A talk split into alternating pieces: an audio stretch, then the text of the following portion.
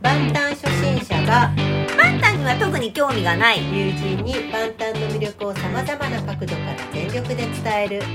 全力 BTS チャンネルはーいこんにちはバンタン初心者のツッキーですはいバンタンには特に興味がないと言いながらもうあーみーじゃ ねっていう橋でございますここまでね来るのに長かったですね そうですね。はいあの今回三十二回目の収録。はい三十二回もね教育されてるわけですからね。 いやでも長かった長いね。本当だね。本当だね本当ででもすね。ハッシーにしては早いですよ何がですか。あのアーミーにアミになってきたのがなってきたら早いですか。なんか1年ぐらいかかるかなと思ってあそんなにかかると思いました。うんうーん。いやなんかこう BTS っていうか、うん私パンさんのファンなのかもしれないですね。 パンペン短編かもしれない。なんか初 めてパンペン全力パンさんチャンネルそうパンさんが目指しているものに対して私はですね、実はすごくこう興味があるんだろうなといつかパンさんに会えたらいいねいやちょっとねそれを感じましたねはい、それはちょっと今一感じ緒かに仕事したいとか思っちゃそう感じている今日この頃って いううなるほど、感じですね珍しいタイプのアーミーパンペン推しはパンペンそうですねそんな感じですね新しい形のア新ーミしいー形 一応今日もあのまたあのあお便りねお便りコーナーから始はめい、ますかね、いつもありがとうごいざいつもますありがとうございますでは私からあ、はい私からというか私が読みますねはいえっ、とあそうそうこのホビママさんっていう方からいただいたんですが、はいえっ、とホビママさんはですね、はいえっとお便りフォームからいただいたんですが、はいえっ、とその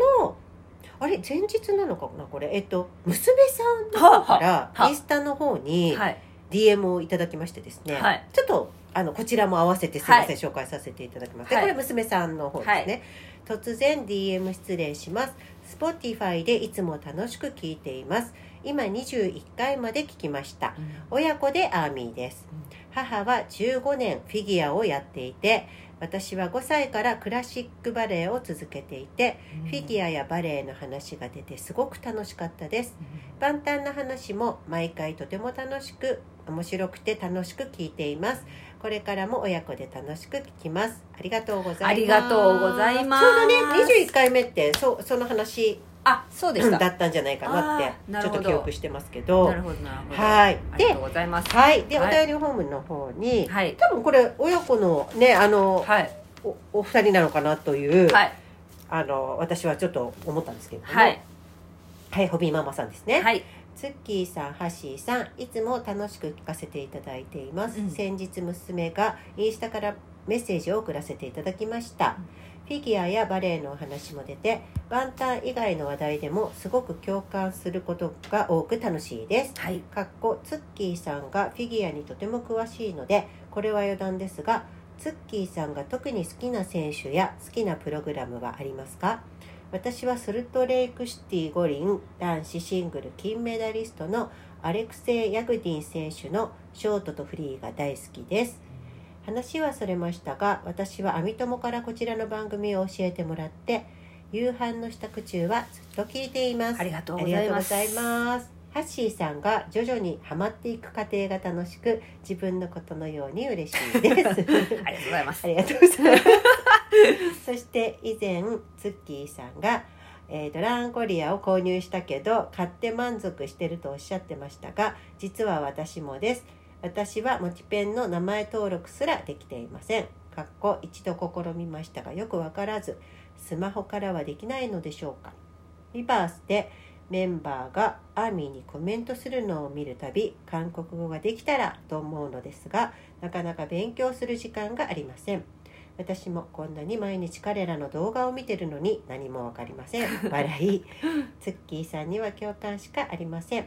長くなりましたが私はホビ寄りのオルペンです最初の頃の j ホープさんを探せもとてもよくわかりま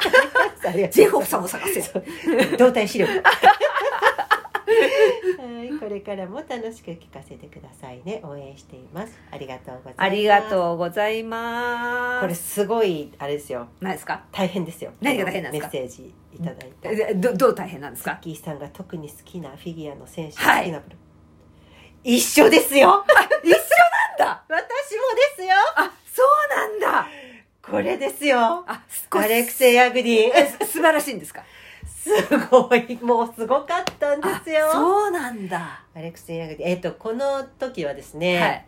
プレシェンコ。あプレシェンコプはレいシェンコが2位でした。そうなんだヤグディン・プレシェンコのもう強い時代で、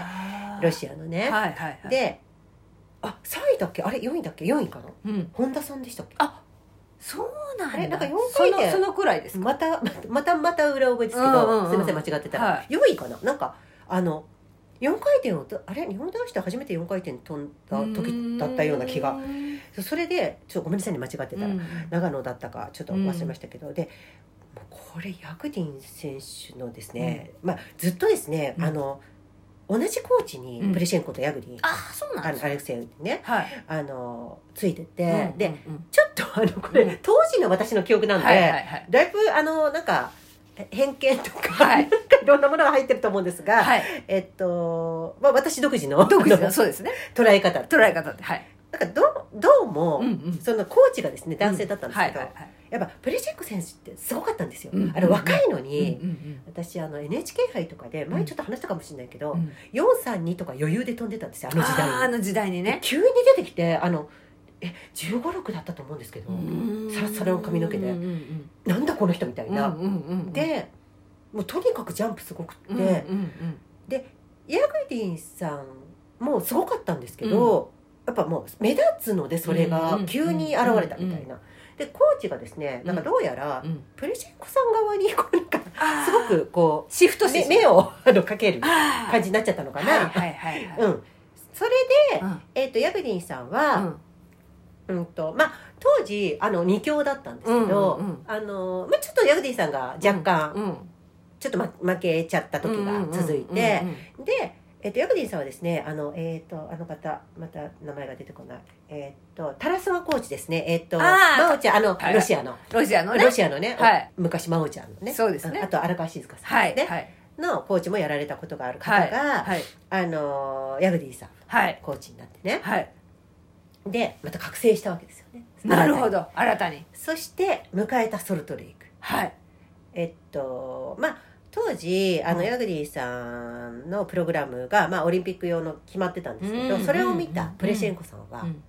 これでは今の自分のプログラムではヤグディさんに勝てないはいで急遽変えてきたんですうよんそれがカルメンだったと思うんですけうんどうんうんであのそれもまあ素晴らしいんですけうど、んもううんうんヤグディさんがもうすごい神がかっててなんかねもう点数のために滑ってない感じなんですよあでまずショートプログラムが「うんウィンター」っていう曲なんですーうよ、んうんすごいよく覚えてるね私もう本当にこれが一番好き ですごいね実ははですね私うん羽生くん大好きなんですけうどいんま、うんうん未だに私この時のが1位ですああそうでウィンターと特にす素晴らしくてでよ翌日かな、フリーはい「仮面の男」っていう、はいあのー映画のねはいディカプリオの映画の、はいえー、と曲でおやったわけですけどへーまたこれが素晴らしくてですねなんてもう これ皆さん YouTube で見れますああわかりました私もじゃあ YouTube でアレクセイ・ヤグディンではい検索したら多分その2本が出てきまななるほどわかりましたすめちゃめちゃハンサムですそしてそうなんですハンサムですハンサム重要ですハねンサム重要ですまあちょっとそんなにしてるとこがないと思うんだけどなんかハンサムですああなるほどこれは伝説でしたねへやっぱもう表情がーうんうんちょっともう歓喜のあーなんて言うんだろうねなんかあるじゃんそうあいーうはいはいはいはいはい羽生くんの滑り終わった後とか、うんまあ、羽生くんは気合がすごいけど、うんそうねなんか本当に喜びにあふれた感じで私これは当時ですねもう見れなかったんですよ本当にあうんうんうのんだから YouTube もなかったし、うんうんでオリンピックのあの、はいはい動画っていうのは上がらないんですよねやっぱりうんう。んうんうんなのでなんかどっかでものすごい勢いで見つけて海外のサイサイトなんかどっかで見つけてへー後日何年も経ってからその時の買いましたけど今 YouTube で見れちゃうんだなとまあ、そうだね、なんだよと思いましたけどこれ素晴らしいのでいやちょっと私これびっくりしただからああそうなんじゃあやっぱりホビママさんこ一緒です でもすごいですねフィギュアやられてたって15年うもすすごいですよねごすごいですね、うんえなんか羨ましいすごいですね素晴らしいですね本当ですねはいいややーーだから選手はですねうんでも私もヤグディンさんですねう、んうんなんか私プレシェンコさんも好きですけどやっぱうんうん私のナンバーワンはヤグヤグディンさんなんですよねヤグディンさんなんですね永遠の、なるほどねはいちょっと女性があんまり思い当たらないですけど私はあのなんだっけ誰ですかあの二人でペアでやるなダンスダンスあアイスダンスアイスダンうんうんスでさ、なんかすごいのあっ たじゃん分かった私 も私もそれちょっとあの二人誰だっちょっけと待ってこれは皆さんにお伝えしないとちょっと待ってくだ さいねあのあれですよねカナダバンクーバーですよそうねそうバそンうクそうーバーそうそうあのあれ最高だったよね最高超有名ですよあれ、えーとそうそうあの二人あの二人うんあの五輪ですよねごバンクーバー五輪のアイスダンそうもうスなんかあ れあれやばかったあれやばかったよねもう大変2010年かやっぱちょっと忘れちゃったいつだったかテッサ・バーチュースコット・モンヤあーそれそこの時さめっちゃ若かったんだよね、うんこの二人うん初そうそう々、しい感じでさそうそうそうでさもうなんかさずっと見つめ合ってれそうもうすっごい素敵なの美男美女でそう本当に恋をしてる二人が滑ってるようだったんだよねそうもうなんかねもう本当にもう美しいあののなんかさ白い衣装でさそうそうもう本当にワルツを踊ってるかのような、あそうなのれ素晴らしかったねあれが私的に私もやっぱねアイスダンスってやっぱりいいよね最高だったあれ、うん私もアイスダンスああの二人が最高うだ、んす私もあの二人のアイスダンスがね、あのカナダのですよねそうですあの大会がいいんですよそうでですその後やっぱりなんかまあさアメリカの方と争ったりとか、うんうんうんうんでもう一回取ったけど、うんやっぱ二人ともあの年を重ねてきて、そうですちょっねと強い感じになってきちゃっ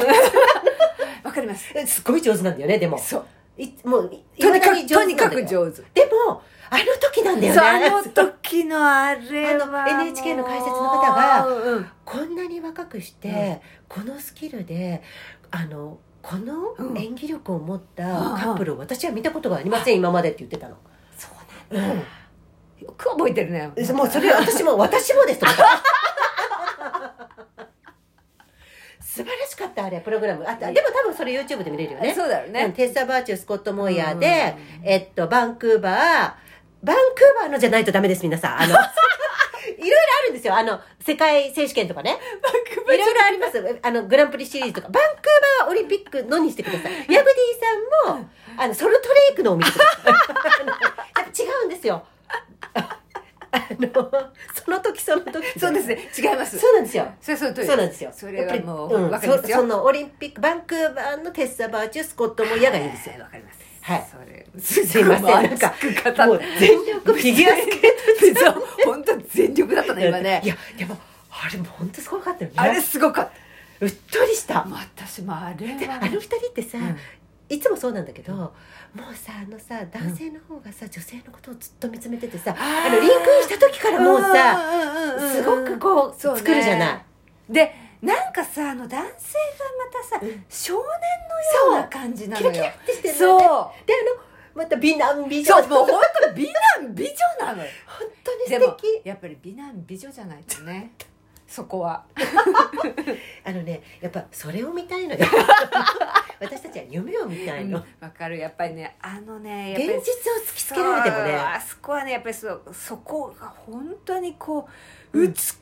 いんだよね、軽々とそう軽々とこう軽くもう,、もうね、女性をこう持ち上げるねだから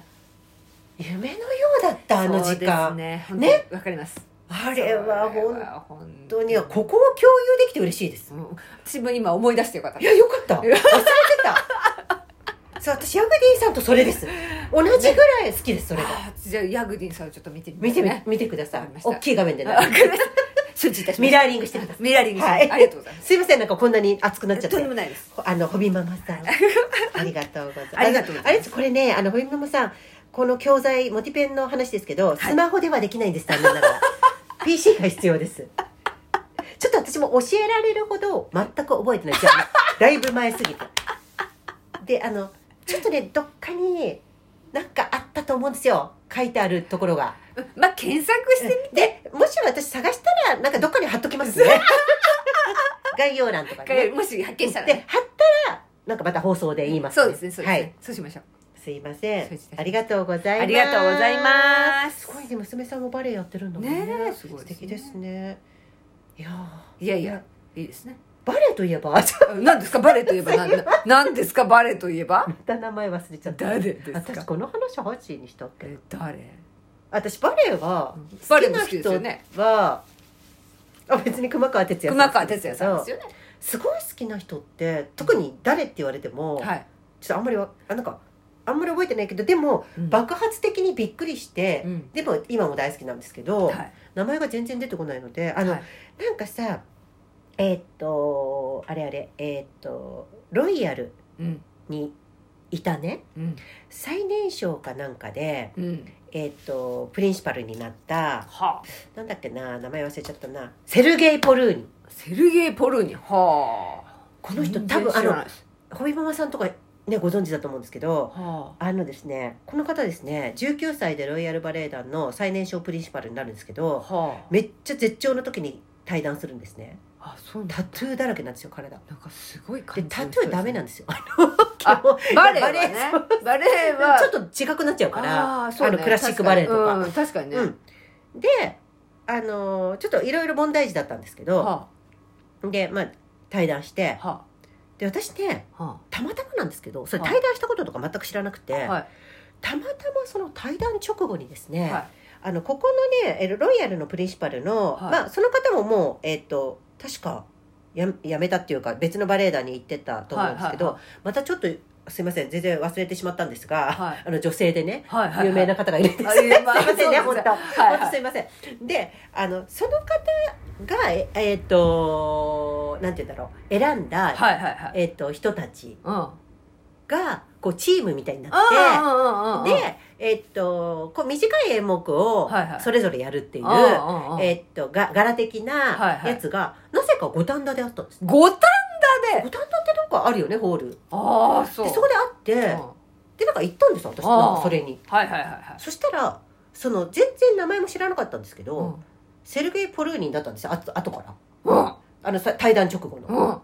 後から調べたらねがいたのいたんですよ。出てたんですよ。出てたのすごくそれでですね、うん私知らないで見てたんですけど、うわ、何この人って思ったのうが、んうんうん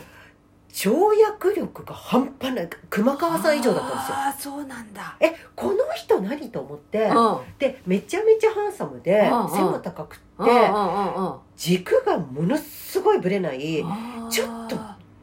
もう鳥肌もんの人がいたんですようんうんうんうんこれは誰なのって思ったらそえなあんそかうそだれっだったたんんだですよあええうわこの人の絶対もう次から行こうって思ったら、うんちょっとなんか病んでしまったのかわからないんですけど全然もう出なくなっちゃったんですよただ、は何い年か後に YouTube に、うん今ちょっとハッシーがね、うんあの動画を見てるんだけど、うん YouTube にちょっとあるね動画がアップされてこれねそうあのーその動画がうんうんあのもうあのタトゥーとかも隠さずにね、っ踊ってるんですけれども、はいはいはいあのーその動画が素晴らしくって、うんうんでそれがめっちゃあのバズって、うんうんでそれがえっ、と2016年だね、うんあのダンサーセルゲイ・ポルーに「世界一優雅な野獣」というタイトルであの映画化されたんですねあードキュメンタリー映画としてインタビューとかも入ってるそうなんだそれを私あのルーシネマか渋谷のであー見たんですけあどこれねそれちょっといいですよ見見たらいいですこの素晴らしいですよわこかりましたの踊り何分かが長いですけどあー YouTube でここだけも見れるけどねうんうんうんぜひ私この方がもう一番ちょっとビビって素晴らしかったすでごいすですねうん、ただクラシックも上手なんですよ、いやそうなんですよねうん、これはちょっとコンテンポラリーだけコどンテ、ンポラリーだねうん、クラシックもすもう素晴らしい生誕な顔立ちなのであーうんすへごーいその方がとてもバレエダンサーの中ではいやー印象に残っててで私熊川さんとか、あの吉田美和子さんとか、うんうんシシルビー・ゲームさんとかも見てるんですけど、うんやっぱほら全盛期を見てないので、うんうんうんうんうんもちろん素敵だったんですけどうん、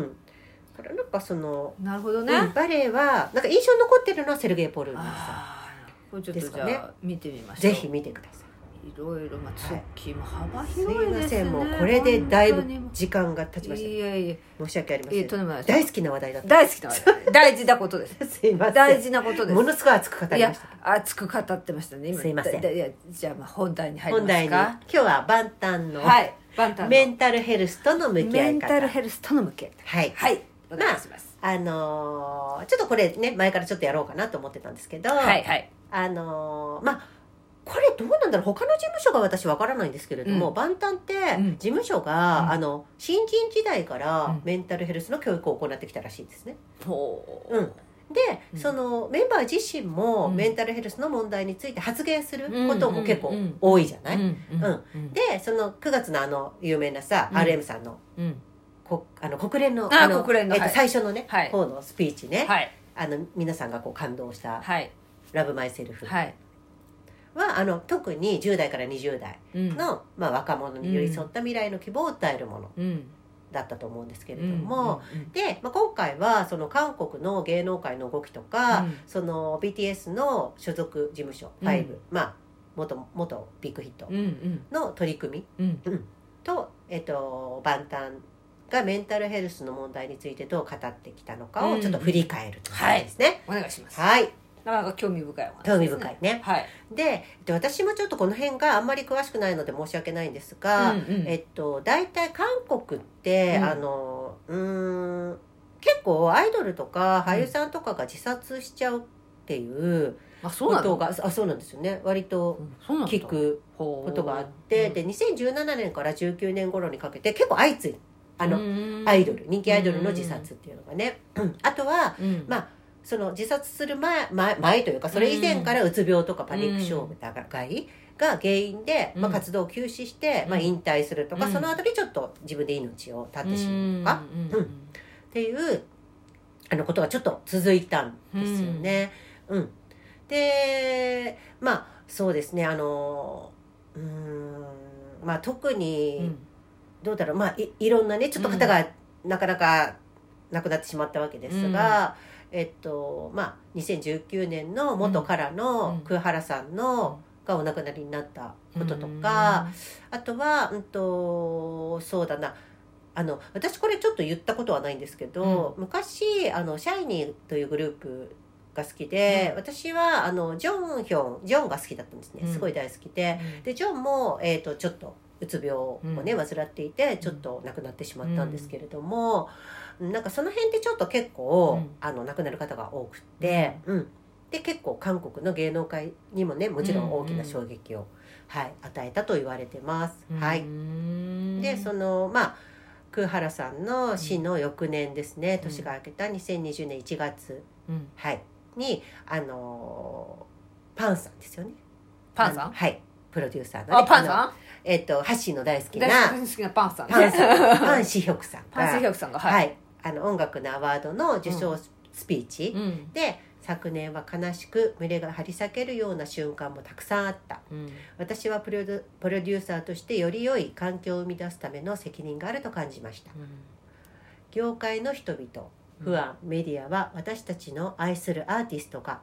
アーティストとしてではなく人間としても幸福でいられる環境を作るためにもっと努力する必要がありますっておっしゃれるですねうんであの韓国の、まあ、大手事務所っていうのは基本的には社内にカウンセラーを雇っていると言われています、うんで中でもあのビッグヒットはあのまあアーティストまあこのねもうここはさ本当前うん前回も話したけどさ、もうほぼほぼ万端しかいないぐらい の感感じになっちゃってるてそうだねうん、ななので彼らがまあ本格的に人気が出る前から、うんそのメンタルケアに力を入れてきた、なるほどねこれ結構大きいと思うんだよねいや大きいですねうん、やっぱりそのカウンセラーがいたとしてもカウンセラーとの信頼関係とか、うんあと生き慣れてないと相談し慣れてないとやっぱ行かないんですよ、うんいてもう、んそりゃそうだうんよくさ学校とかにもいたりするじゃない、うん今、うんでも生き慣れてないと、やっぱちょっと壁があるというか、行っちゃえば、まあ、うん慣れてくるので、うんうんあ何でも喋っていいんだってなるんですけど、そこがねやっぱり若い時からやってた方が、うんいざやっぱり潰されそうなぐらい人気があのうんストレスでね、ちょっともう重圧がかかった時に行くっていうのではちょっと遅い、うんだと思います確かにそうですねはいはい、そして、えー、とそのね BTS、えー、とごめんなさい、うビッグヒットの取り組みについて、うんえー、とに2019年に韓国のうんメディアは、うんまあ、しその支援体制は業界のロールモデルに値するっていうあの報じ方をしてた。へえということですねうん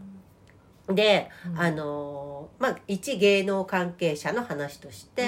一般的な事務所っていうのは、うんアーティストが人気を得た後になって、うんうんうんまあ、今言ったようにうんメンタルケアに配慮し始める、うんうんけどビッグヒットは違うっていうのは結構伝えてるみたいで、もう新人の時代からケアを行って、うんカウンセリングに慣れてくればスターになってからも心理的な問題を打ち明けやすくうんうんううんんでまあごごめん今言った通りだけど、うん一方でスターになってからケアを始めると距離距離感うんあ拒否感うんうんを抱く場合も結構あるから、そこもちゃんと分かってるってことだよね。でもあれですよねやっぱりいかに信頼関係をね、うんうんあの時間をかけて築いていくかってことですよ本ね、当だってやっぱりさ昨日今日だと思いやそんだないきなねうん、っていう感じじゃん、うんだから前回のそのアーティストのさなんだっけ、うんあのコレクションあるじゃん。あのあうんうんうん商品グッズとか商品もねやっぱあれ信頼関係があるからお互い分かるわけうんそうで、ね、うんっていう話だよね。うんうんそれはそうですね、うんあのーそうそうそのあたりのね、うんことについて、内部のことは開示しないっていううんふうに、あのーまあ、ビッグヒットうのんうん関係者は答えてるまあそりゃそうだけど、うん うんうんで、うんと、パンさんは、うんえっ、とねこれ2019年かな、うんの「タイム」誌のインタビューで、うんすごいねこれデビュー前の練習生にはうん SNS との付き合い方などを含めた、アーティストとしての生活についての教育に時間を素かけ晴事らしいですね務所とアーティストが相談しやすい状況を作っているうわパンさんやっぱすごいなあそっかそもそもでもこういうことも開示しないって決めてるんだねうんだからここはじゃあいいだろうって言ってあー明かしたんだろうねだからこのやり方も開示しないっていう練習生の時からだもんねいやだからまあ最初っからだよいねやすごいねいや私でもさうん今、ね、うんそのそれ聞いてて思ったんだけど、今ちょっと私マイケル・ジャクソンにハマあっそうだっててて、うんあのサイババのね サイババ サイババちょっそのと置いといてまあちょっと置いというんちて,、ょっと置いといて今ちょっとマイケル・ジャクソンにハマってるんです、うんあのそれでマイケル・ジャクソンの自伝をね、うんあの月にあのこれいいよって言われて、うんうん私もそれあのポチりまして、ポチコなんでねあのポチまたポチコなんで、はまたいポチ別名ポチコだポチらせていただきまして、はい今ちょっと読んでるんですけれども、そこにあのマイケル・ジャクソンね本当に子供の頃からね、うんすごい才能あって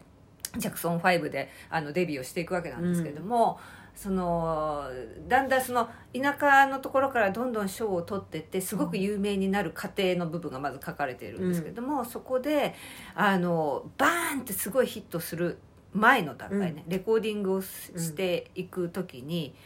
ものすごくそのマスメディアに対しての教育っていうのをどうや質問が来るからどういうふうに答えるとか、うんそういったそのスターになった場合うのん教育みたいなものをものすごくきちんときちんとすごく品のいい形で、えっと、丁寧にうん人に対して愛されるスターになるためにとか人としてちゃんとしてるとか、うんそういうことをすごく教育されたとだけど、うんマイケルは僕のお母さんはもうそういうところが本当に素晴らしい人だったから、僕たち兄弟はそれは全然大丈夫だったみたいなことを書いてあったんですけどそれをねちょっと思い出しましたいやだからお母様やマイケルのお母様が素晴らしいんですよね愛の人そう愛の人なんですよね、うんあれ読んでたらうわ素晴らしい方だったんだなと思いましたね、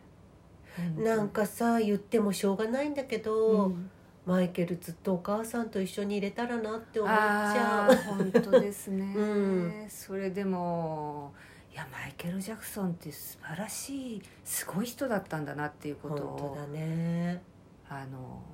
すいません今ちょっとマイケルの話じゃないんでちょっと一回一回戻しましょう一回戻しましょう一回戻しましょうで後でもう思そううです存分ね言っていはいただいてね、はいあそうですねここでちょっと一旦、いあのなんていうのここでやっちゃうとねそうですあのもうさ、はい抜けたい人がいるかもしれないそうですちょっとやっぱりここがここですここはね、私最初にもうだいぶフィギュアの話やっちゃってるからそこうですこ僕はちょっと一回すいませんも戻りますね、ははいい、はいすいません皆さんよろしくお願いします、はいはい、でえっとあそうそうでねはいえっとまあちょちょいちょいしてるけどその2019年にさ、はい万端がさ、はいまあ、2013年にデビューして以来初のはい1ヶ月の長期休暇を取得したわけですけど、はいこれちょっとありえない話なんですよ普通に考えたら。あーなるほこんなどに絶頂期のとこアイドろルをで1ヶ月も、休ませるというね、うん確かに、うん再充電する期間になるとしうんでもだからそれすごくやっぱり大切大切にしてるってことでうすよねん分かってますよね、うん、でこれ逆に考えるとですけど、私これ勝手にね独自の考えですけど、これがあったことにより、やっぱり仕事したいってうん思ったりもするのかなってことうんであすーでね。もそれはありますね多う分、んやっぱりあれが僕の生きる道だなとか、うんうんうんうんでまあ改めてね考え直す時間をもらうとそうなったりしますようんなね、んか逆にね何もやらない時があるとねそうそうそうそう、でまあこの時にその、短期間ではあるけど、20代の若者として普通の生活を楽しむチャンス、うんうん、でもあるので、うんまあ、休暇をしますということで、これすごいよねこれを提案できるっていうう、んいやで韓国のアイドルって本当にやばいんで殺人的なんですよあそんなにあのスケジュールがあそうなんだからあのほら7年続かないああ言ってたね揉めるからうん、訴訟とか普通にじゃんじゃん起きるから、うんだからやっぱりこういう大事にねしてあとうんちゃんと何かあった時にはっていうことをきちんとやってくださるっていうのはねうんうんすごいねちゃんとその人として、うんあのちゃんとあの、うん長期スパンを見て、うんあれして育てて大切に人間としてそうですねでなんか使い捨てじゃないうん感じですよね、やっぱり金稼いでこいだけじゃないって話ですようんそうね。ですうんね、そこに価値をもちろん事業なんであの売り上げは大事なんですけでどもなんだっけ前々回の時だったっけ、パンさんが「君たちがうんその幸せにあ生きるにはどうしたらいいかを考えよう」っていう、ねそうんことかもやっぱりそういうことだよね。やっぱりパンさんっていう存在はやっぱり本当に頭のいい方じゃないですかもともとで博識だし、うん本当に好きなことをやられていてでなんかなんて言うんだろういやとても理想の高い方だと思いますねこうのん、方は、満足はしてないってね言ってうんますもんね、すごくこう伝えたいものがあるんじゃないですかね。でも優しいんですそようねですねすごいですね。これ共通してますよね皆さん、うんあの己に対する理想はすごい追い求めてるところは高いんだけど、うん万端もそうじゃないですか、ものすごい優しいですよね、うん、でえっ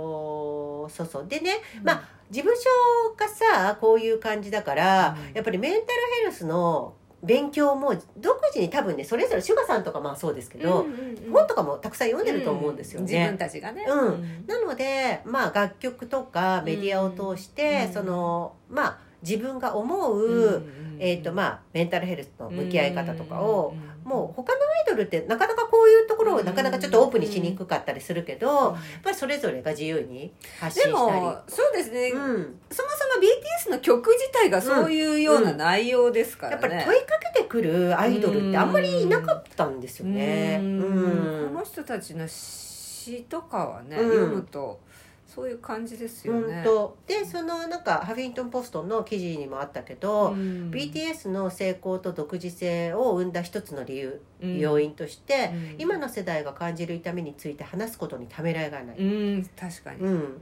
だから同じ目線で語るみたいな、なんかあのただただポジティブのことを歌いますっていうんじゃないあそうそうそうねそうちゃんとうん自分、その自分の内面にあるものうをんちゃんとこう出してくるっていう、そこがやっぱりこう共感を生むんでしょううねん、、やっぱり苦しいところも隠さないみたいそなうですで、ねそれがあるのが普通と思っているというかうんうんうんそうなんだよねで本当にこれでもさ時代だよねそれがさ、うんもう今やさすごくこうあのラブマイセルフ、自分を大事にしようとか、うんうんセルフケアをしていこうとかいんうんうことがだんだんみんな注目を集めていってさ、うんうんうんで世界的にもそういう活動をしていこうよみたいな人たちがどんどん増えてきて、うんでその第一線でやってきたのが BTS で、うんでうん BTS はそれを最初からやってきた人たちだから、うんうんうん本当になんかこうマッチやっと時代がこいやーう追いついてきでもそんてな感じします、うんだから本当にこの2017年からの「ラブユアシリあうのんセルフシリーズっていうのが、もうまさにですよね。いや本当に時代とシンクロしているうん感じがしますね。でさなんか今更なんだけどそのアルバムね万端のアルバムってさうんイントロアウトロとかうんっうんうんて最初がイントロうんうんラストアウトロじゃん。このさえ本当今更ですけどう「んラブマイセルフのさえっとアルバムのうさん三番え一番ラストのうんうんうねんアルバムのさうんうんイントロうんでアウトロじゃなくてさアンサーなんだよね。そうなんアだンサーラブマイセルフであの曲が来るんだよあーね。そうなんだだからこれが答えっていうなあんかあなるほどね、うんセンスだよね。うんいやでも本当でもセンスがいいですよね。センスいいよねうん。 いやーだからここを三部作にまたしてきてるところとかね。で、まあ、シュガさんがね、まあ、ご自身でもねいいろいろ、ほら過去のこととかうんお話しされてますけれども、うそのシュガさんがあのーまあちょっと語ったメンタルヘルス的なね、んうんまあ、作詞作曲とかもね、うん多いシュガさんですけど、えっと、男らしさというものを特定の感情や特性によって定義する文化がありますが僕はそういった表現が好きではありません。男らしいって一体どういう意味なのでしょう多くの人は弱い人間だと思われたくがたくないがために弱っていても大丈夫なふりをしてしまうそれは間違っていると思いますうん体調が悪くても誰もあなたのことを弱い人間だとは思いませんメンタルのコンディションについてもそうあるべきではないでしょうか社会はもっと理解を示すべきですというねうんうんだからもっとオープンに、うんしていいと思うね、うん本当ね別に例えばさうつ病になったからって別にあなたが弱いわけじゃないし、、うんうんそのなんて言うんだろうそこをなんかコンプレックスに思う必要とかはないじゃないかな、うんあとはその男だからとうんか、そうですねうんなんか頑張んなきゃみたいな、それはなんかその人が思うことであって、自分は思わなかったら、もう自由に好きなことをやったらいいよねっていう。うんで本当になんかシュガさんはご自身もねうつ病とか、まあいろいろちょっとねなんかメンタル的な部分で、あの辛い時もあったから自分でもね心理学とかいろいろうん哲学の本を読んだりとかされてるので、シュガの目標は心理カウンセラーの資格を取ることそうそうなんですか。すごいはでもまあ理解したいと思うだろうね、うん曲にもやねうん曲作りにも多分、あの役立つんだろうしね。あなるほど。うん、だからその別に何て言うんだろうジェンダーとか言言われててもう、うん、となんていうの男らしさとか女らしさって別にそこは捨てなくてもいいと思うんですねうん。うん。うん、なんかそれぞれっていうか、押し付けなくてもいいけど、楽しんでもいいじゃんっていう話だから、もう自由、うん。うん、っていいんじゃないそこでなんかあんまり、うん、心が苦しくならないうん。といいなってなんか思うよね。まあだから自分の価値観に素直でほんとほんとあの別にね何か言われても、うん、そんな私はそう思うって思ってればね、でこの人はそうなんだそなうそうっていうでその人はそういう意見なんだなっていうことうでん、別に戦う必必要要ももなないいし、し、ね、あのうんあなたの意見はあなたの意見で、うんあそうなんですねっていうことですよね、うん私はあそうなんですねってでそこで戦う必要はないそういう意見もある、うん私はこういう意見だ、うんいろんな意見があるねっていうファビュラスワールドですファビュラスワールドですあのねたとえ100万人がそうですねなんだっけあの幸せそうにしていてもそこにあなたの幸せがなければ、うん、もう自分らしく生きてくだそうさいそうそう自由にってこそう京で子すさんねがねそうあと前回のあのホビホビさんの一言のホビねさんの人もそうえなっんとだけ幸あせ幸せうんうん幸せは僕が思うそうですね幸せいやでも本当にでもでもそれねあれなんですよねあのこまあ大人になってくると別にそれどうでもいいやって思うようにそうなんだよねなるんですけど子供の時はあとさ学生そうとか学校さの時とかやっぱりたやっぱさそうあその世界で生きていくしかないじゃんそこのクラスのその中のわかる仕よ上がってるそれとかあるからわかるやっぱりそこのメンバーとかね、うん特に女性はねちょっとね 女子はグループできちゃうと、女性まあ、男子はちょっとよくくわかんないですちょけっとど男子はわかんないですけど女性はね欲深いいやーなかなか難しいそこの難しいねでもさうん、 やっぱりさその中でももういいんじゃないいやいいと思いますいや、ねだからそこでそのあれなんですよ私は別にいいってできちゃえる人はいいんですけそどっもかできない場合でねきない場合ですできない場合にそれうんなかなか大変だと思いますよ、学校は行かなきゃいけないんですかねねそこだからそういう依頼のそのクラスのメンバーとかにでもあの自分はだからそのあんまりこう振り回される必要はないってことですよ、ね、あれだよほら言ってたじゃん斉藤ひとりさんが何ですか、弱いと思うとうん弱く見えちゃうからうん自分は弱いとうん弱気うん、あで行くとあ弱く見えちゃうからそのコンプレックスが強い人たちっていうのは弱いものを見るとうん弱いものいじめを、あそうそうそうそう言ってた言ってうん、ただ、からうんあのなんていうの強気でいけと、うん別に強がる必要はないんだけど、あの気持ちを強く持ってその気をそう気をね エネルギーをあの強く出さなそういだから楽しいことを別に群れなくても、私ねなんか昔ねそう思い出したけど小学校の時にあ中学の時かな、うんちょっと忘れちゃったけど、はいえっと、無視されたことがあって、はいほら順番に無視していまあく文大化と概かあありるまじすゃん。ありますありますありますよねあそれうなんですかねあれねこれと思うんだけどわかりますで私2回ぐらいあ小学校と中学校で1回ぐらいだったのかな、うんで小学校の時にねなんか別にひどくあのいじめられるとかじゃなくて無視されるっていうのがあって、で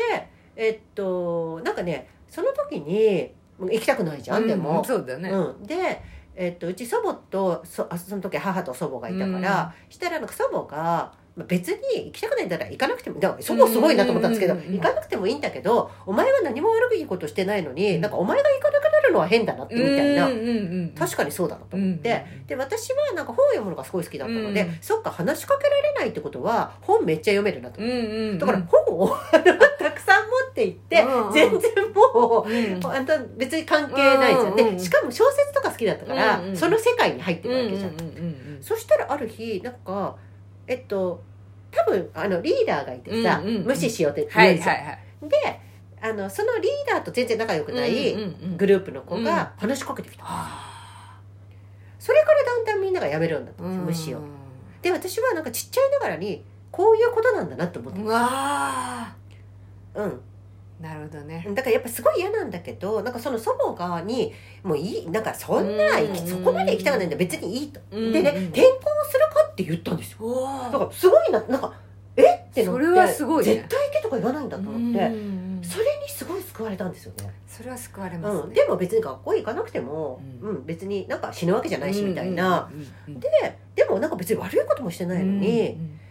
て言われてもうそりゃそうだと思ってでも当時はそんなに異質な感じのいじめとかは、わうん私の周りでは多分なかったと思うので、でも命に関わるように今 SNS とかがあるからねうん、ってなっちゃうとまた別の話話ですよ、そうですね、うん、でそれは私はですようん私は個人的にですけど、もう行かなくていいよと思ってる、うんうんそんな大丈夫だよ別にって思う、そんなそうですね心がそんなにやっぱりストレスがかかりすぎると心って本当に簡単に壊れてしまうから、んもう心が壊れるまでそんな絶対に行かなきゃいけないところなんてないから、うん、ないですね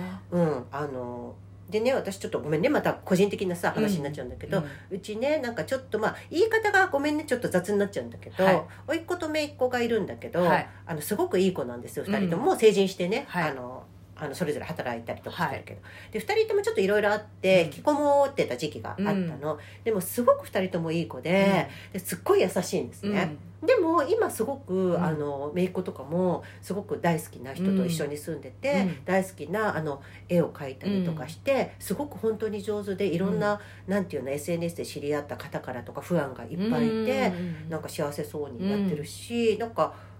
だからねなんか別に大丈夫だよ、うん あのなんかいろいろいや大丈夫ですよそうななんか別に大丈夫じゃないことはないから、なんかそこまで個室をいろんなことにしなくても。うん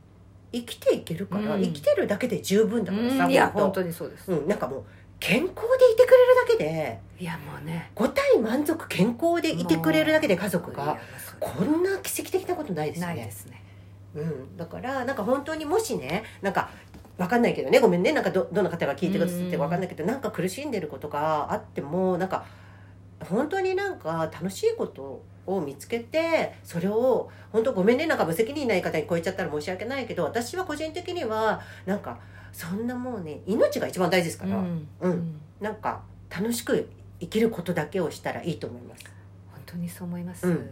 ちょっと熱くまた語って熱く語まっってて今ま日したね熱くツッキーが熱く語る熱く語る回になっちゃった回っけてどことでそうですねでなんかその今ちょっとね話したことでちょっと思,、思ったっていうかうん次に話そうと思ってたことをちょっとちらちら見見てたから思ったんだけど、はい話したんだけどそのまあダイナマイトで BTS は、うんあの初めて本ね、当にうんうんあのホット100で、うんビルボードのうメインチャートで1位を取ったわけですよね。はいでもうとうとうそんなさ、うんトップに上り詰めたわけじゃない、うん本当にメインチャートで撮ってるわけだから、でもうーんとこの裏側にあったことっていうのがあって、結局世界中からもうさらにいろんな人から注目を集めうる、んうんうんということはですねうんうんネット上に悪質悪質な書き込みもまた増えるわけうんでうすんね。うんうんでまあうーんまあ本当にごめんね何回か言ってるけど、うん RM さんとかもさ暗殺予告が出てた時とかさ、うんジミちゃんもあるけどさでうんとまあとにかくプレッシャーがあうんの、1位になったらなったで、あんなになりたかったのに、うんうんうんうんなったらなったでやっぱうりんプレッシャーがすごいわけですよ、うんうん次どうしようとか、あの RM さんのね、うんあの発言があったけどね、あの映画のさ、そうでし時たねにね。でまあ、あのーそういうことがガーッと起こって、うんで事務所的にうも、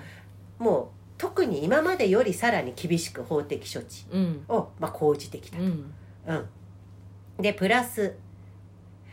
コロナ禍でうんワールドツアーもできなくうんなって活動を制限される、うんっていうことは、まあ、時間がちょっとでうきる、んでまた考えちうゃんうう、っんてなって、うんちょっと悪循環になったりとうんか、ああなるほどうねん、であのテテちゃんもちょっとさ、うん燃え尽き症候群、うんでこの時にあの2020年ですね、うんジンくんがうんはいあの、まあ、ちょっとジンくんもバーンアウト燃え尽き症候群のような、ああそうなんだうん状態に陥って、まあ、カウンセリングを受けうた、んうんであのパンさんにもお話をして、うんそしたらあの曲にこのねその思いを曲にしたらどうみたいな、ううんんうんうんことを勧められたと。うんうん、でジンくんはやっぱ明るい姿だけをうん見せたかった人なので、あのそういうのを曲にするのはっうてんちょっと、うんためらいはあったんだけど、うんでもまあなんか個人のね、うんそういう曲としては、うんちょっと表現してみてもいいのかなみたいな。うんうんでその、まあ、12月の誕生日にソロ曲「アビスっていう曲を発表したんですけど、うん静かなね、うん曲で。でその発表した時にねそれをこうちょっと、なんていうの不安定な状態だったっていうことをこうはあの、うん発表してくれマイナたス。んだうんで、まあ、ビルボードで1位を取って、うんまあ、多くの、ね、人に祝福されると、うん前もちょっと話したけどさこの話うん実際僕よりもずっと音楽を愛していて、上手な方もたくさんいるのに、僕がこんな喜びと祝福を受け取ってもいいだろううんと不安を感じ、うん心が苦しくなって何もかもやめてしまいたくなったんだって、そういうふうになるんうだんね、なんかこんなに上手なのうんにねって思ってました うそうんだねそうだからなんかもうこんなトップにさ立ってもさだからものすごいこういろんな日々ねうん日々よこれこの時だけじゃないよねきっとねいろんなことをさこう経てさでパンさんとかやっぱりカウンセラーだから話しやすかったんじゃないかな、うんそのうんねずっうとんこれですっとカウンセリング、うんまあ、すっといけたかはごめんねわかんないけど、うん、今まで積み重ねてきたことが、でまあアビスって曲を作ってくれたんだけど、でもなんかか私前にも言ったけどジンくんがこうやってアーミーたちに、そのその部分も見せてもいいかなって思えたことが、なんかアミも嬉しいし、うんジンくんも少し気持ちが楽になってたらいいなって思思いました。そうですねうん、でうんそのまあ万端はメンタルヘルスの問題を自分たちの問題として語るだけではなくて、えっと、アーミーに対しても分かち合って自分自身を語ろうって呼びかける。でその例のね9月の国連のスピーチの時には、まあ、その、えー、と準備のために SNS でハッシュタグをつけて「うん YouthToday」とか「YourStories」とか、そういうハッシュタグを用いて自分の物語を共有してほしいと呼びかけたと。だからその自分たちの思いを語るだけじゃなくてさ、うんなんかそのハッシュタグにを元に集まった声とか、い若い世代の声を世界に発信したことがすごくああの、うん、なんか強化を呼んだなるほどねことですよねそうなんですうんねであのあこれあれだよねあの箸がと泣いたやつですよねあのうん RM さんあ泣いたやつだっけ ねねね RM さんかつてライブでうん僕を BTS を利用して、ああうんう、うんん自分自身を愛してくださいはいはいはい、皆さんが僕に自分自身を愛する方法を教えてくれたようにうんと語ったことがありますね、、音楽を通して、えっと、自己を開示して他者の声に耳を傾け会話を始めようとする姿勢は万端が伝えるメッセージの一つの核になっているうんうんという記事ですね。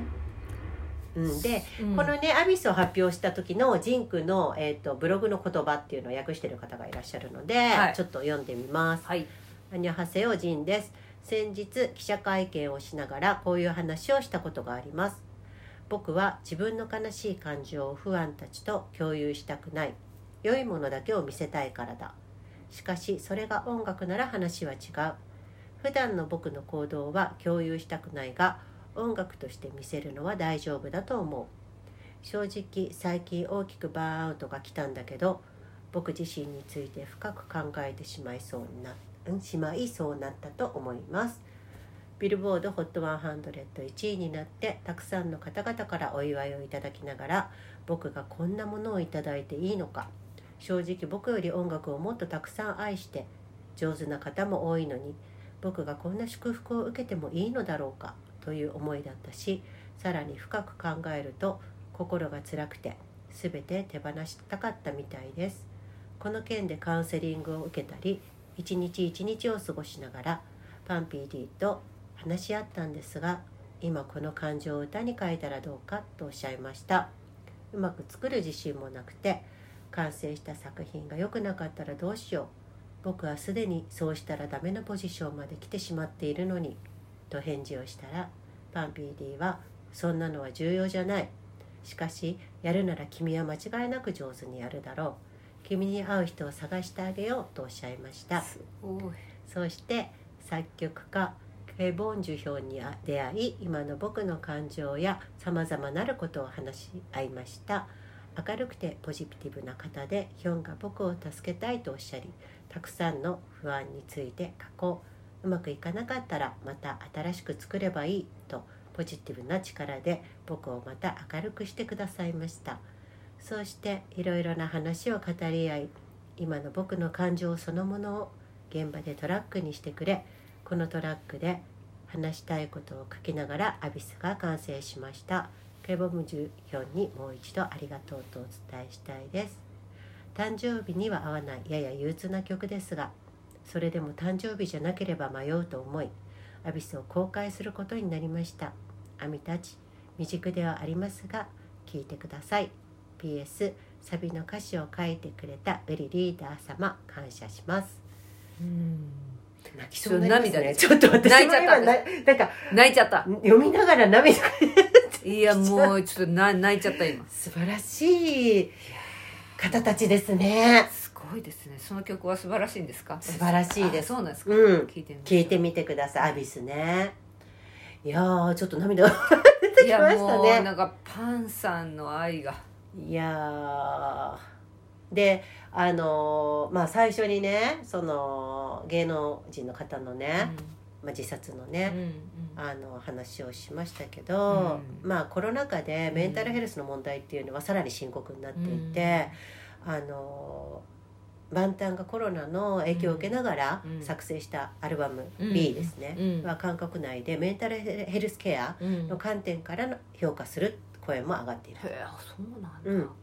で韓国における自殺率っていうのは、えー、と OECD、えー、と経済協力開発機構ですね、うんうんの中で最も多いんだって。そうなんだうん、日本は5位です。あそううなんだん、中でも10代20代が、うん増えているで韓国は、えー、と9月に、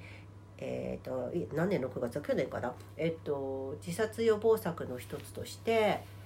芸能人のメンタルヘルスケアに取り組む方針を示したこれすごいよねだからうん著名人が結構亡くなってるってことだよね。うんあなるほどえっ、とねこれ日本でもありますね著名人が自殺で亡くなると、うん連日報道が続いちゃうかあらー連また鎖,、うん、連鎖的に自殺が増える、あーそうだねうんウェルテル効果がね指摘されるってことですね。うん、うん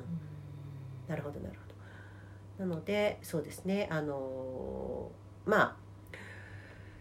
まあ、現地のあの韓国のですねメディアによると韓国コンテンツ、えー、と振興員が実施するカウンセリングの回数の増加やモバイルアプリを使った自己検診導入のほか文化芸術に特化したメンタルクリニックを運営し生活資金を融資することで低所得者の支援も行うと。やっぱりたださこれやっぱ、まあ、日本もそうなんですけどカウンセリングカウンセリングを受ける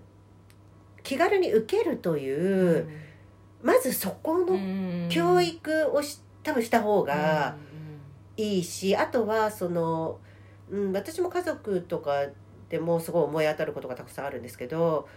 ちゃんと話し合うと家族内でもやっぱどうしてもちょっとうん面倒、くさくなっちゃったりとか、あの家族だから、なんか避けちゃって忙しいとか思ったり、まあ、いつかいいよとか、じゃあダメなんだなって私もちょっと最近思うことがあったので。その話すうーんのが当たり前的なのになると生きやすくなるのかなって。でやっぱりそのちゃんとあのいいカウンセラーさんっていうのはもちろんいらっしゃって、ちゃんと訓練を受けてる方たちだし、うん知識もあるので自分にね合ったカウンセラーさんをうん見つけやすいような、うーんと例えば、まあ、それが、えっとスマホとかであの連携してね、あのそういう方を見つけやすいアプリを開発していただくとか、うんなんかもうちょっと手軽にカウンセリングを受けられるようなあの社会になるとよりいいんじゃないかなと思いますね、うん日本もすごく多いのでうん真面目ですまあいやでもあれですねまあカウンセラーの人でもいいし友達でも誰でもいいんですよねうんうん喋、本当れる人がいたら、うんあのどんな形式でもいいと思うんですけども、あのそれのあのたくさんいていてもいいし今一人の人でもいいんでうん誰でもいいんですけども、こういう話はまあこの人とかいう形でもいいし、そういうとにかく喋れる相手がいるっていうことが結構大事です、あとです。ねあのいない方どうしどうしても、うんどうしてもいない方はですねあの声に出してもう自分で喋ったらいいですあ一人で その通りです。あのね、声に喋ってそれをね何でしたら、うん録音して聞いてみると結構面白いですよ、うんうんあの私たちポッドキャストで、うんあのこういうふうにして喋ってるのをうん改めて聞くとですね、うん違うんですよ喋ってる時にこうやって喋ってるんだけど、はいその録音したものを聞くとね、うんあこんなこと私喋ってるんだってなるんですよ、でその時に聞いたその感情がねまた変わるんですよねそうですねあのこれはですねおもとても面白くて最近私よくやるんですけども、うんポッドキャストに公開する以上に私たち実は喋ってるんですそようですねあの実はもう一日おきぐらいに LINE はしてますそうなんで すねそれで電話とかでもめっちゃ喋ったりするんですよもう3時間4時間とか喋ってますそれをですねあのとりあえず録音するんですよ私 はい、なんかでそれを録音したやつを後で聞くとね、うん、意外とこう面白い面白いです面白かったりあこんなこと気づきがあるんですこよ、んなこと思ってたんだとかあるあるあ るそうわかるあれこんなこと言ってるんだとかもあるんですよ、あのこれはですね皆さんあの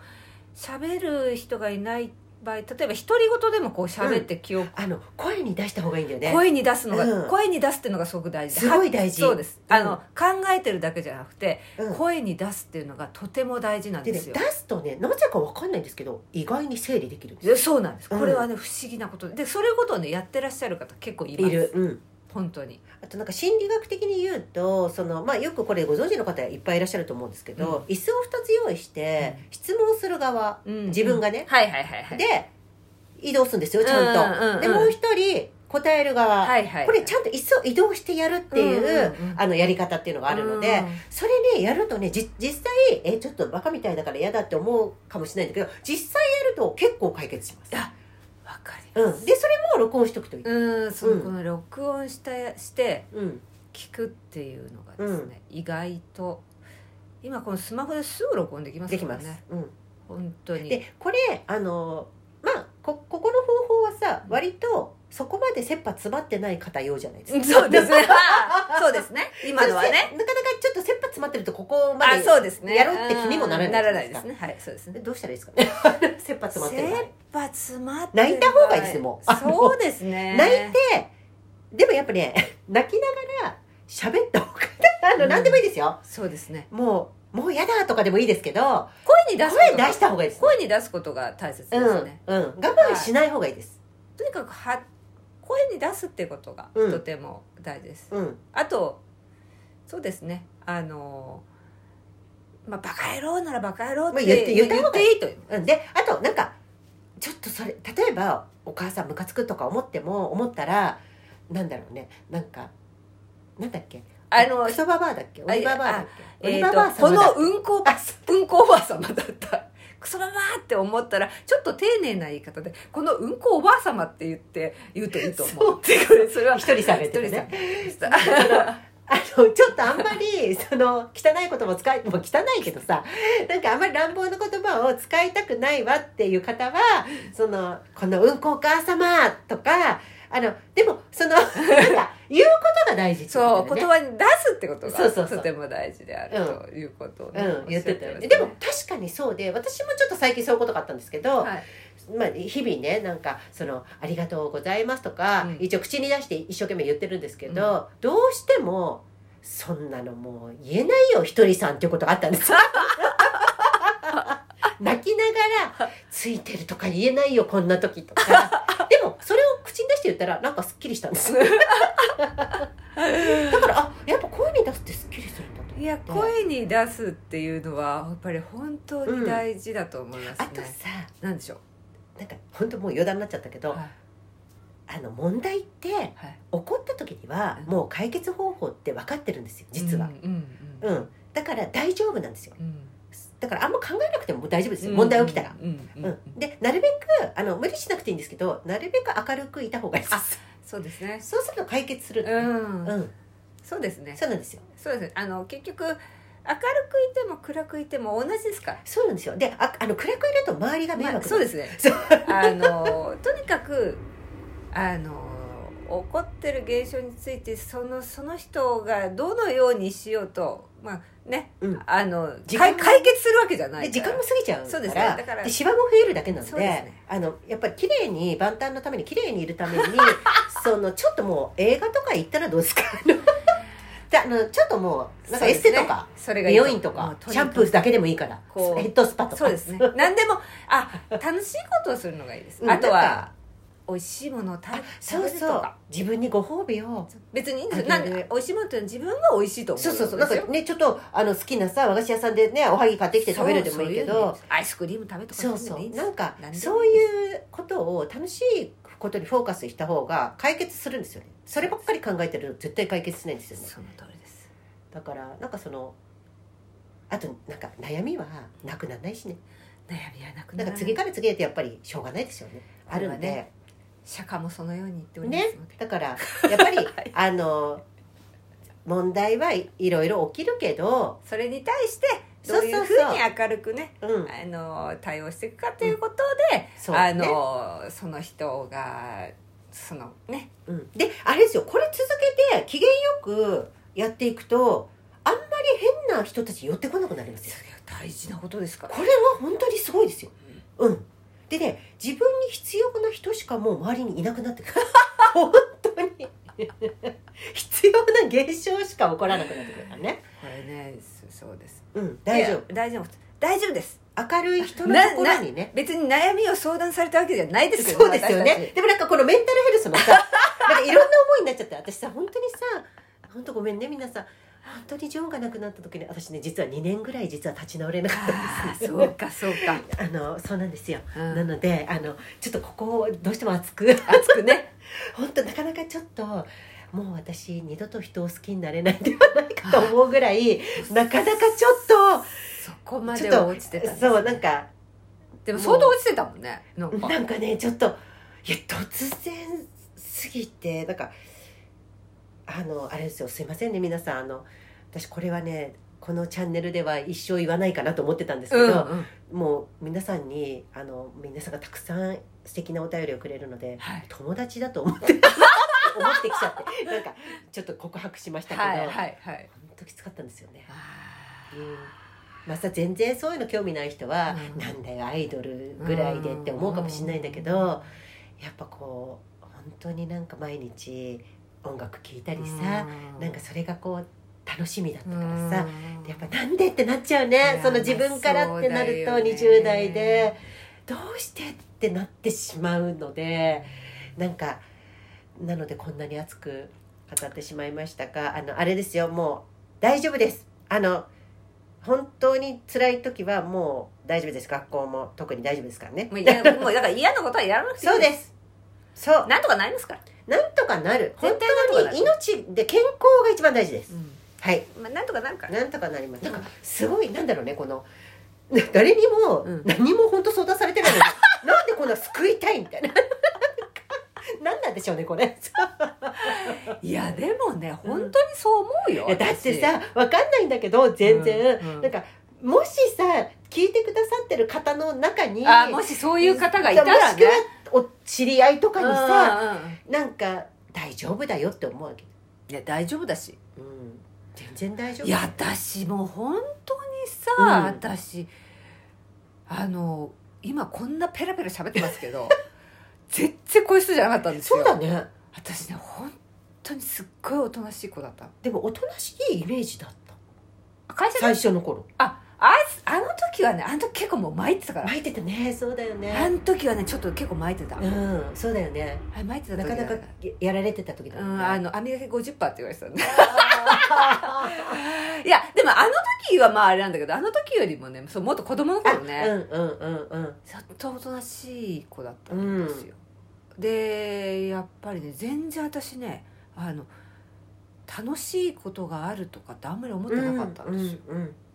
だからあの時の中学校とうかんの時の自分に向かってね「大丈夫だよ」って言ってあげたいもん J ホープさんも言ってたねそれあうん大丈夫だよあってそう私言っもてあげねたいって本当にねいや全然大丈夫だよって本当にね、う今言ってあげたいわの、かるうん、私もなんか本当に死のうとしてた時とかあったうかんうらんうんうん19歳ぐらいのうんうんうんうん時ややばかった時あったかうんらうんうん大丈夫だよってうんこんなにお便りもいただいてなんか 喜んでさ聞いてくださる方がまさかさここまで増えてくださると思わないかいらやたた本当だだよね楽しくて、わかりますなんかやらせていただいてたのにあのもうねなんかね本当にねもう生きていたくないとうんうんうん思ってた頃の自分がいるからさ、うんやっぱなんか熱くなっち ゃうの、いやわかわかるよだからそれもでもね本結構もう年取ってくると楽しいことしかないんだ、 当あれね自分次第だそうそう思う自分次第だからいや私だって年々楽しいもんそうなんかさなどういうことなのこれで年々ねますます楽しくなるなんかさ本当に不思議だね不これ思議うん何なんだろうねこれなんか解放される感じなのかそうそうそうそうそうそなうで繋がってくるからじゃんいろいろああなーいやなるなるほど謎解きみたいななんかそうなるほどみたいな本当にでもね本当に思いますよだからいや全然だからね本当にねその人のね気の持ちようですよ、あのね本当にこれさよくさまあちょっとスピ系とか言われるとさまあスピ系なのかなわかんないけどもう今の今はね万端とかも言ってるからなんか全然大丈夫だと思うけどさ本当に考え方一つパラッと変えるだけで急にバラ色になったりするからねこれはねでもねこれがなかなかねわかんないんだよねそれね、ええ私もねそそうよ言われるしうん読むし、うんそうなんだなって頭では納得するんですよ、頭では納得するんだけれども、やっぱりねそこの腑に落ちるまでって意外とまあ人によるんでしょうねうん、でも私たちはさ最低でもさ2012年からやって るから 10, 10年はかかってるじゃそうですねん10年ぐらいかかってるじゃんかかってますね12年の3月ぐらいからやってるのうんだから 10, 10 10年かかないぐらいだったね去年の夏ぐらいからさ大丈夫になったか年かかってるとかでもそれまでもずっとだからさ、らうん、青い鳥を求め続けてるわけじゃないでうん、すかなんかてたんだと思うんですよ青い鳥はさここにいたのにそういたの青い鳥をね もうずっと求め続けていたんですよ、うでも本当にこれがねああ全然あるじゃんっていうのここにがおここじったのゃんっていうのがね本当にねこないだですよ分かったいや私もだ 私も年末ぐらいだから のもう本当そんな感じですよいや本当私もねこのおかしいと思っててずっとなんか、うん多分、うんこの先に何かがあるはずだと思ってた何かがねうん、うんうんもっといいものあが分かる分かるしかもこんなに来ちゃって でも追い求めてても追い求めててもあったのにってって 思ったのが本当に年末ぐらいですそうそうでもそれってさ何なんだろうねこれいやでも本当にいやこれはですねまあここの番組で言うのもあれなんですけな ど何の番組 分かんなくなってきちゃったサイババチャン ネル いや本当になんていうか以前メンタルヘルスあのメン話タルだヘからルスそうそうそういや私自身の経験うん私自身は本当に、うんここあれ大丈夫ですよ万端の皆さん飛ばしていただいあてもう全然もうここからも飛ばしてすいませんねそう今日もあの本当にですねあのこれはね本当にもし嫌嫌だったらすいません私あ本当これはうんうんひひとりさんが言ってたやつあうんうんうんうんですごくこう私の中ですごく腑に落ちたのが、あの釈迦のブッダのね、うん教えの中でうん言ってることっていうのでね、そのまあ、いくつかあの、うんあるんですけども、うんその中で、まあ、悩みっていうのは絶対消えないんだよって、うん悩みっていうのは絶対あるんだよって、うんまあ、それはどんなその仏教の解説でも、それをは釈迦は見つけたんだっていうことうんうんは言われてたっていうのは知ってたんですよね。でもその中でひひとりさんが言ってたのが、悩みっていうのはまあ絶対なくならないんだと、うんどんなことをしてもまあなくならないと、うんでもそんなどんなに悩みがあったとしても、あの仏のような顔をして、うんそのどんなことがあってもそれに対して、うんあのむ向き合って、うん明るくあの生きていくっていうことをしているし続けていくと、そこでその奇跡みたいなことが起こるんだよっていう、そういうことをまあ話してたんですよ。であのだから悟るっていうのは、うん悟ったら仏のような顔になれるんじゃなくて、仏のようどんなことがあっても、うん仏のようなことをの顔で居続けるっうんていうことをしていると、うんそういう悟りの世界のようなことになるんだと、うんだから悩みなんてずっと絶対生きてる間はなくならないんだけれども、その時になんか苦しい顔をするんじゃなくて、うん仏のような顔をして楽しくうん相手のことを相手を楽しませながら、うん生きていくっていうことをしていると、うん本当に奇跡みたいなことが起こるんだよっていうことを、うんそれがさ悟るっていう考え方なんだよってことを、なようなことをお話ししてたんですね。私もそれすごい私印こ象れにが残ねった私もうこれを聞いた時にあこれ私は知りたかったんだってそう思っそたうだったんだと思った私もだから悟ったら仏みたいになると思ってだたからさそこを逆だったのそれが青い時だったんだよね私そうたちそうってそうなのそ悟うなれのば苦しみがなくなるんだと思ってたそうでもなるほど私もこれを聞いた時うに、んああ私はこれを聞きたかったんだって思ったのね、うんもう私だからその斎藤ひとりさんはそのいろんな切り口でそのいろんなことをうんうん解説、まあ事業家だからね解説あの方ねして、で非常にそのその人その人に合った多分説明の仕方をしてらっしゃる部分があるんですけれども、この言葉を聞いた時に、ううんわー本当その通りだって思ったんですよ、うんでそうした時にね毎日とりあえず、うなんかあのこういう明るい言葉をね、うんついてるとか、うん幸せとか楽しい愛してますとかうんそういう言葉をとにかく言い続けるんだよっていうようなことをおっしゃっててでうもんそれも別に無理しなくていいんだよと、うんうんうんうんうん人間そんな神様じゃないんだから、あの運行ばあさんあそうそうそうそうねそれ言った方がいいかそらうねそうそう、んだから別にそのそれはそれでいいんだけれども、うんあのあんまり頑張りすぎないでなんでもね、うんだけど本当どんなことがあっても、うんあの楽しい面を、うん楽しい顔を見てうん生きていくっていうことうをんできたら、その人はとても素敵な人になうる、ん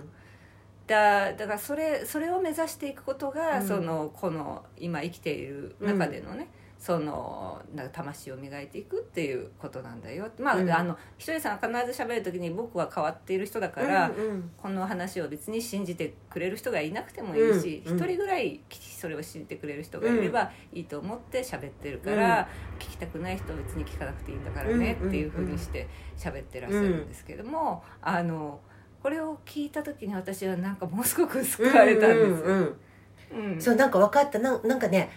例えばさ青い鳥を追い求めてるとんなんか悩みが来た時うにんあ私まだまだダメなんだって思うじゃんそうそうそうそうそうそうなんか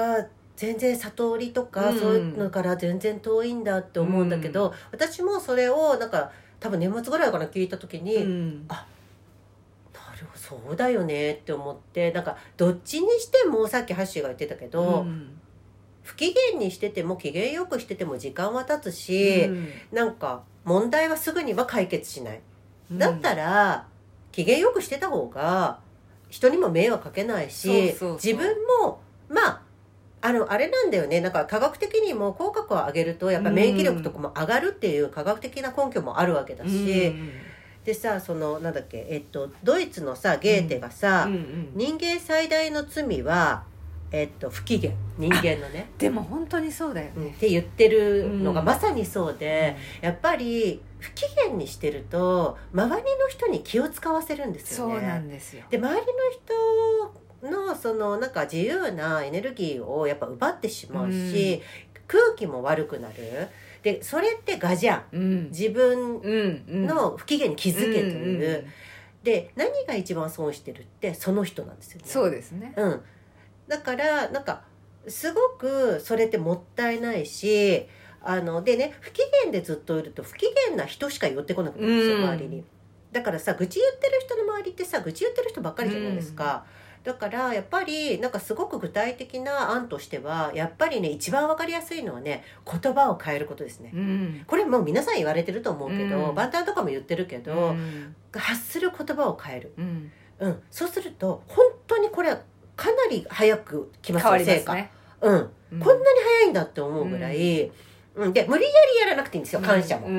んでもなんかねわかんないけど 呪文のように私おぽのぽのうんをちょっとねいろいろやってたことがあるので、なんかもう思ってなくても言ったら、うんなんかそのようにまあ思えるようにはすぐにはならないんですけど、 あのでもなんか愚痴言うよりはいいんですよそうです ねありがとうって言った方がいいんですよ。そうそしたら意外に気づいたら周りの人とかも「ありがとう」って言ってくれたりする人が増えてたりするんですよ。そうですねで結果そういう人ばっかりになっていくんですよ。これ結構早いんですよ。そうですねうん。そうすると自分も気が良くなっちゃう。いややっぱりこう相手に気を使わせないっていうことですでね鏡だからね鏡の法則だから、すねうん相手が嫌だなって思ったらあの自分がそういう姿だってことです。 でも本当にさマイケル・ジャクソンが うさん「うん。マン・イン・ザ・ミラー」の中でさまず自分から変えよううん鏡の中の前の自分が変わろうっていうねいけるマイケルなんだそこよからだからそれから言ってるわけじゃマイケそルうがもうね私マイケルをうん最近そのマイケルにハマってるんですけマイケルねどお待たせしました。マイいや いやマイケルはね本当にねんあの人はね愛を伝える伝道者だったんだと思いましたねだからさこの収録の前にねハッシーが言ってたんですけど、あのマイケルはそのあのクオリティを全部一人でそうそうなんですよマイケルを見た時に私もう全然分かってなかったんですけども、いやまさかあの私昔から好きじゃないですかって、まさかハッシーがこんなにハ マるとそうあのねツッキーがそう見せてくれたライブインブカレストの映像、うんうんああれ全部は見なかったんですようんうんそうねでその最初だけ最ねちょっと見たじゃないですか、うんうんでああれちょっと見たいなと思っうて、んうん全部、B、私も DVD を買って見たんですよポチコですかポチコ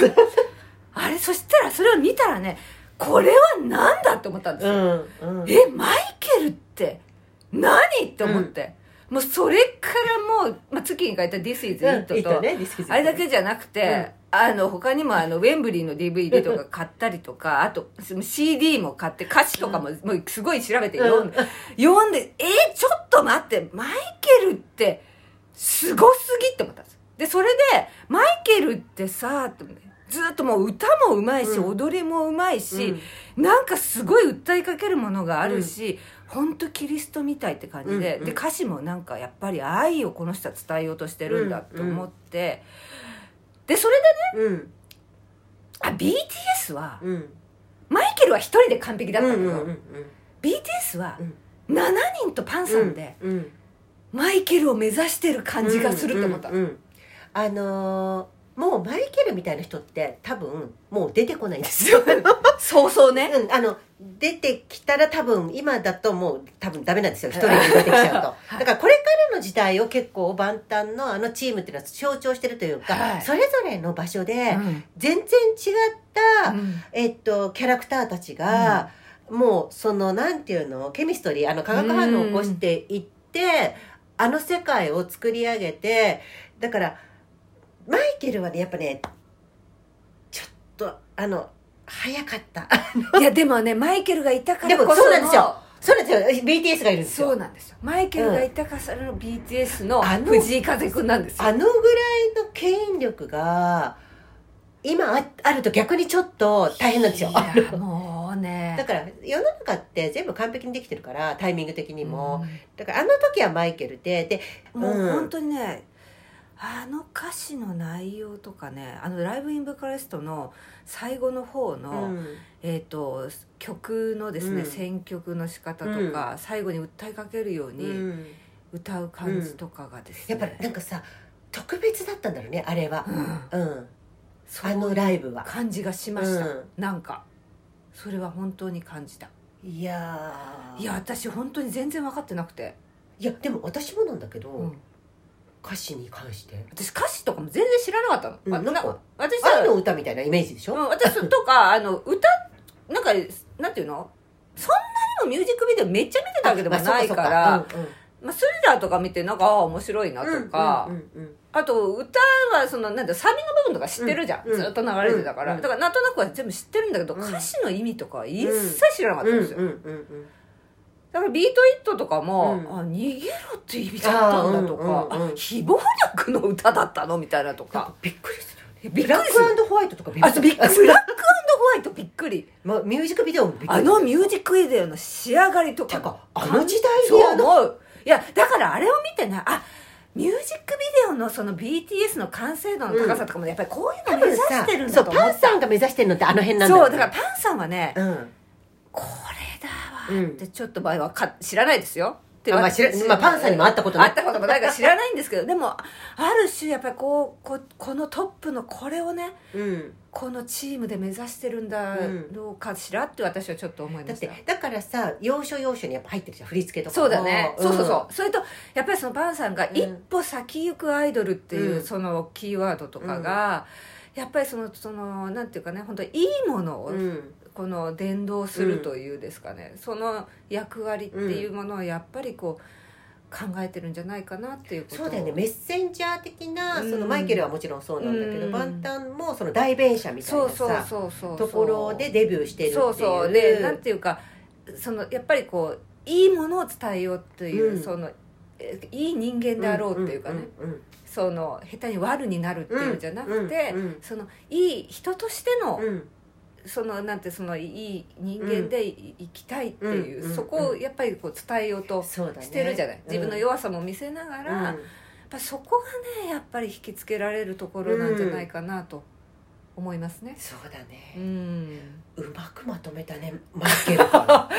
いや今なんかすごい喋っちゃっなたんかな。マイケルで行きっぱなしになるかと思ったけどうん、すごい長い収録になりましたけど。いやいいいいんじゃないですかはい。メンタルヘルスといちょうっこととで私たちの熱い思い いやだってさなんかもうたまんなくな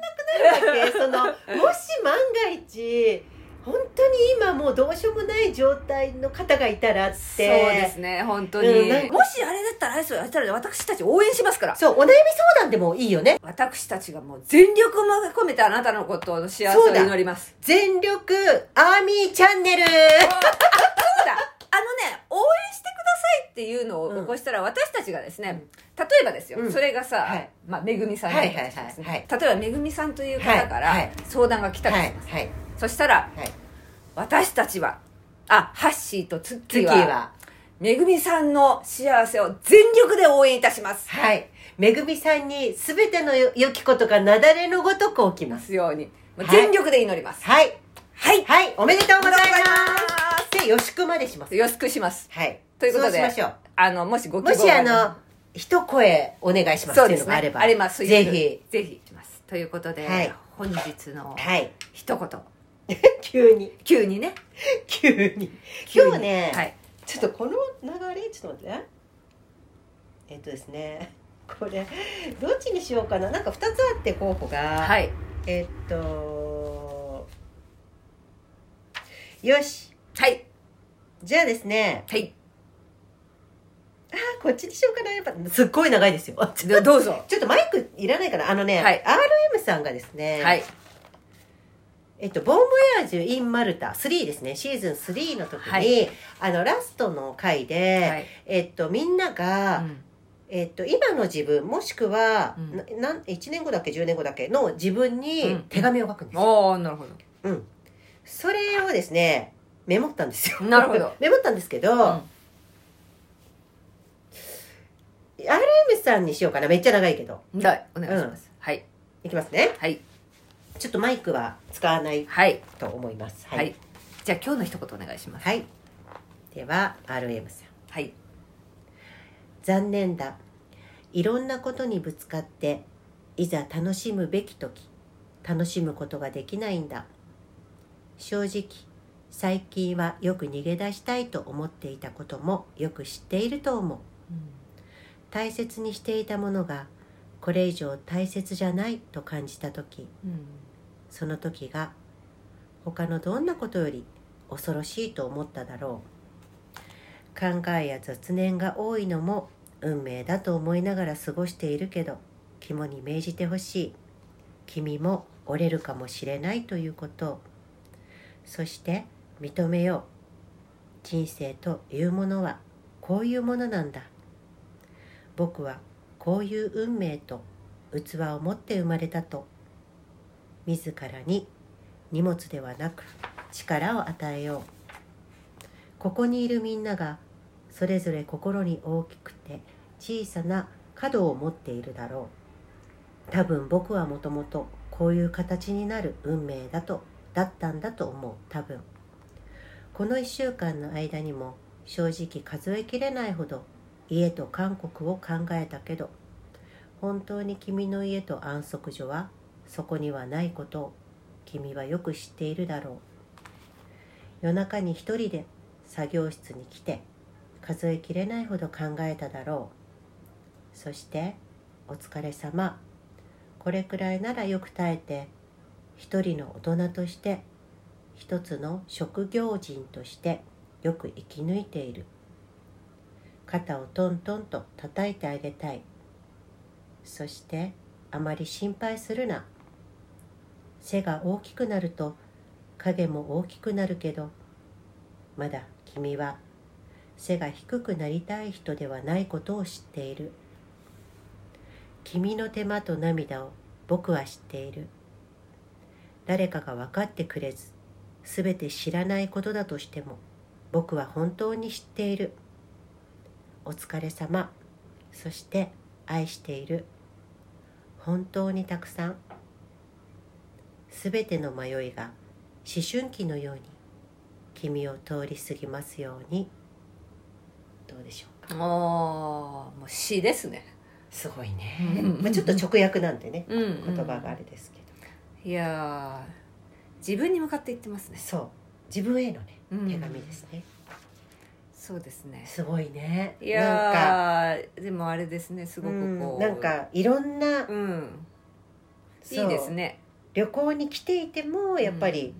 ねこのラムさんはさちょっと作業しなきゃいけなかったりとかっていうことがあるわけだけど、まあシュガさんとかはもうねあるけどシュガさんの方が楽しそうにやってますけどうんうんこの人はずーっとこうん、う見つめてるんでしょうね、 BTS のリーダーって大変だよね大変 だねうんうんいやでもいやすごくこう本当にそれぞれが個性的でいいですねうんうん、本当になんかねちょっとこう詩だねうん、いや詩でしたドラマのようななん か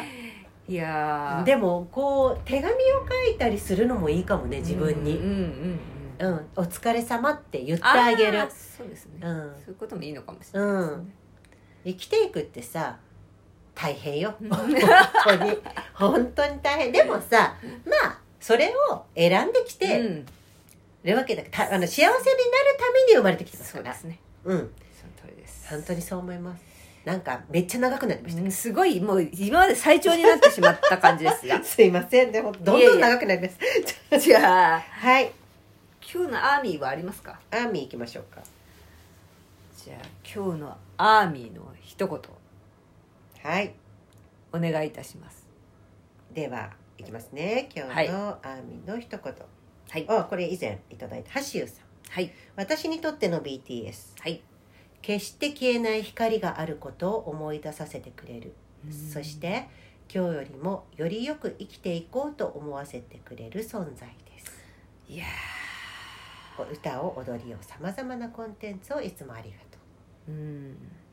まさまさにって感じですねに。うん、うん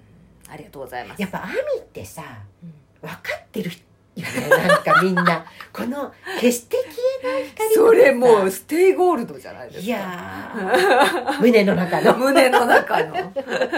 ステイゴールドの方がねそうですいらっしゃるいらっしゃるいやいやいやいいですねありがとうございましたちょっとすいませんね今日はあのいや今日はものすごく長くなりーまし何たがですかねなんかいやいや何の使命感にかわかんないです急に突然ね途中からそういう感じになってましたよ、やっぱねメンタルヘルス系になっ